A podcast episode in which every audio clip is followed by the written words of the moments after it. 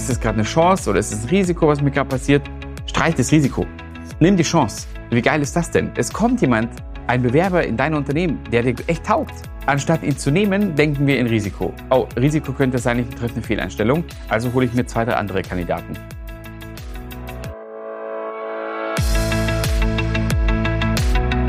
Herzlich willkommen zur Recruiting DNA.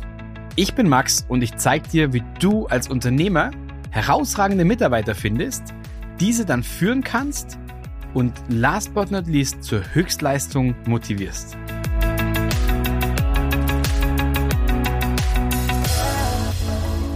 Herzlich willkommen zu einer neuen Folge hier auf meinem Kanal. Und zwar heute geht es um was Spannendes, FOMO im Recruiting, also Fear of Missing Out. Was verpassen wir im Recruiting? Was genau will ich damit sagen?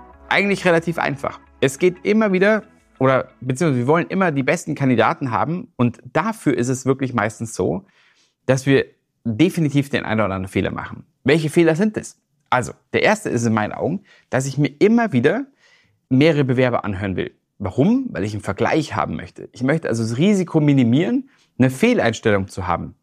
Das heißt, tja, ich will drei oder vier Bewerber sehen, obwohl vielleicht der erste schon gepasst hat. Woher kommt es?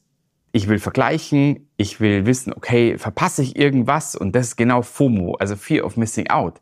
Wenn ich den ersten hab, da laufen vielleicht noch fünf andere rum, die auch gut sind. Ja, kann sein. In meinen Augen Fehler.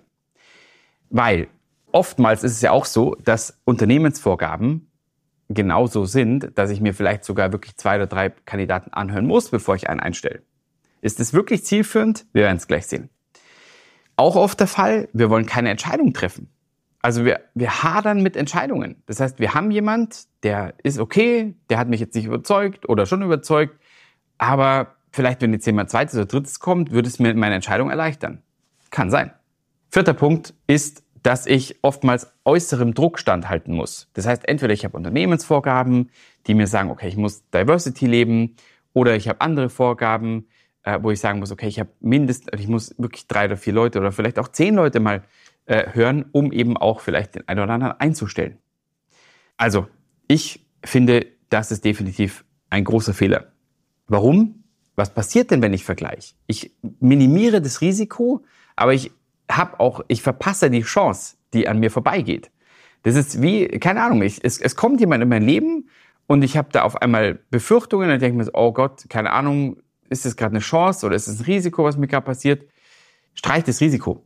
Nimm die Chance. Wie geil ist das denn? Es kommt jemand, ein Bewerber in dein Unternehmen, der dir echt taugt. Anstatt ihn zu nehmen, denken wir in Risiko. Oh, Risiko könnte sein, ich treffe eine Fehleinstellung, also hole ich mir zwei, drei andere Kandidaten. Und jetzt kommt's, verliere Zeit.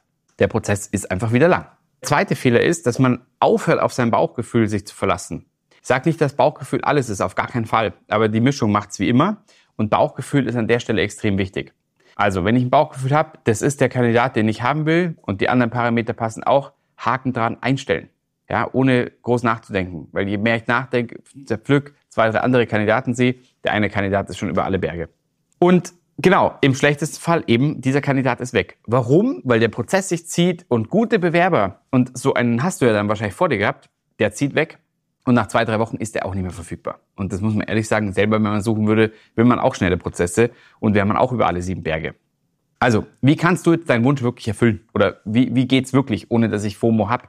Ich muss mir vorher Gedanken machen, was ist ein A-Kandidat in meiner Abteilung? Was soll der mitbringen? Welche Skills soll der haben? Welche Kompetenzen soll der haben? Braucht der emotionale Intelligenz, ja oder nein? Wie auch immer.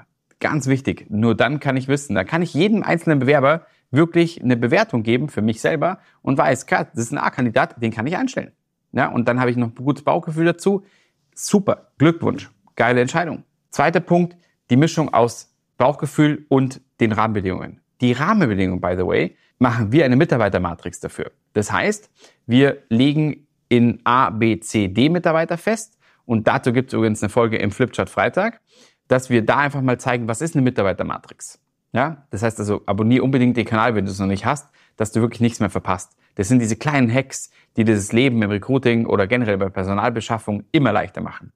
Also Kombination Mitarbeitermatrix, habe ich die auf A oder ähm, habe ich sie eben nicht auf A, dann weiß ich, okay, dann kann ich weitersuchen. Ist überhaupt kein Thema, aber dann habe ich keinen A-Mitarbeiter verloren. oder kein A-Bewerber, ja, weil wir sind immer noch in der Bewerbungsphase. Der dritte Punkt ist auch, dass ich eine Fehlerkultur zulasse. Das heißt, ich brauche im Unternehmen eine Fehlerkultur. Es dürfen Fehler gemacht werden, es dürfen Fehleinstellungen getätigt werden. Wichtig ist halt in meinen Augen, dass wenn ich eine Fehleinstellung zum zweiten Mal gemacht habe, dass ich dann wirklich daraus die Learnings ziehe und sage, also beim dritten Mal wird's halt dann irgendwann auch eng. Ja, genug der Fehlerkultur. Aber ein, zwei Mal muss man ja lernen können.